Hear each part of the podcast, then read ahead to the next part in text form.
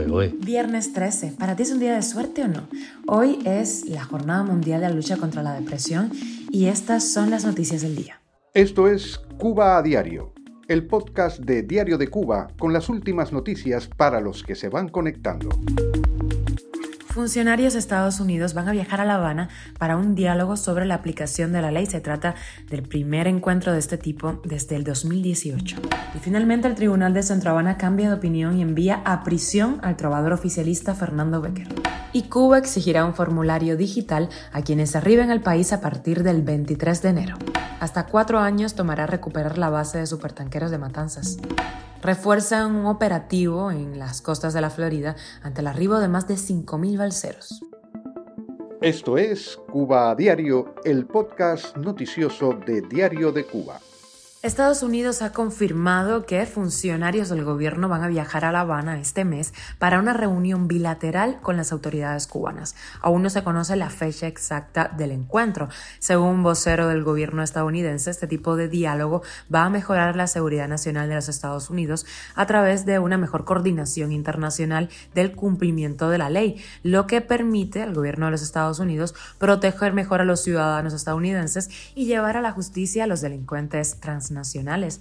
La misma fuente ha añadido que este diálogo no afecta el enfoque continuo de la administración estadounidense en temas como por ejemplo derechos humanos en Cuba.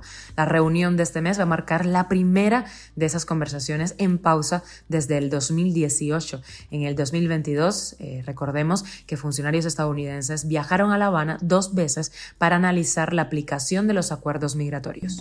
Y el Tribunal Municipal Popular de Centro Habana revocó la sanción de tres años años y cuatro meses de libertad vigilada contra el trovador oficialista Fernando Becker, al que encontró culpable de abusos lascivos en octubre del año 2022 y decidió ahora sí enviarlo a prisión.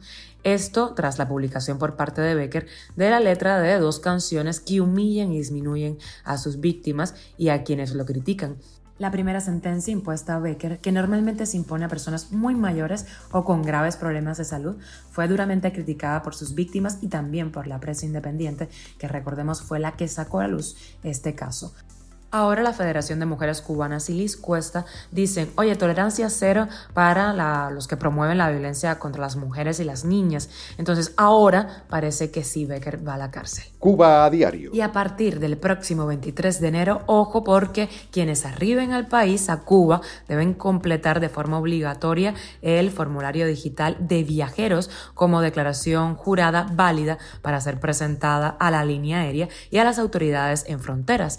El viajero debe completarlo con un máximo de 48 horas antes del chequeo del vuelo hacia Cuba y así van a obtener un código QR que debe ser presentado en forma digital o impreso a la representación de la línea aérea. Rita María García, directora de Transporte Aéreo y Relaciones Internacionales del Instituto de Aeronáutica Civil de Cuba, precisó que el formulario está disponible de forma online en el sitio web de deviajeros.mitrans.gobierno.cu en los idiomas español, inglés, francés, ruso, italiano y alemán. Y hasta cuatro años va a demorar recuperar la capacidad de almacenaje de combustible y las instalaciones de la base de supertanqueros de Matanzas destruidas en el mayor desastre industrial de la historia de Cuba y que dejó decenas de fallecidos, entre ellos algunos menores que estaban pasando el servicio militar.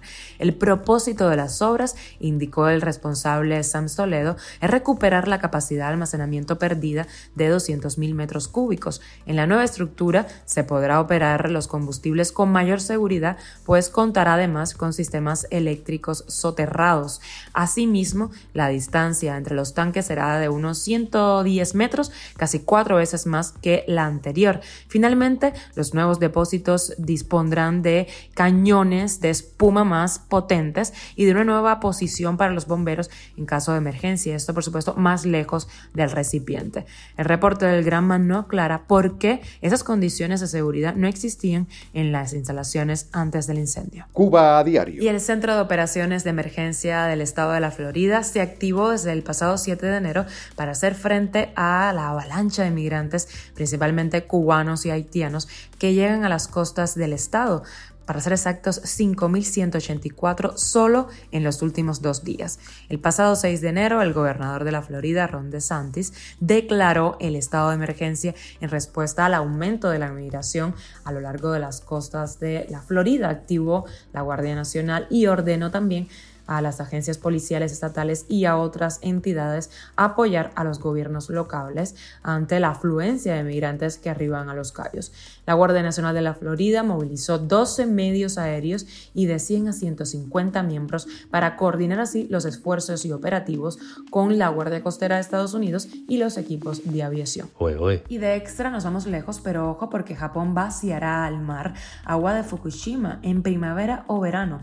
El agua contaminada con residuos radiactivos fue usada para refrigerar los reactores de las instalaciones nucleares. Esto es Cuba a Diario, el podcast noticioso de Diario de Cuba, dirigido por Wendy Lascano y producido por Raiza Fernández. Gracias por hacernos parte de tu rutina. Yo soy Wendy Lascano, te mando un beso enorme y te recuerdo que estamos contigo de lunes a viernes en Spotify, Apple Podcast y Google Podcast, Telegram y síguenos en redes sociales.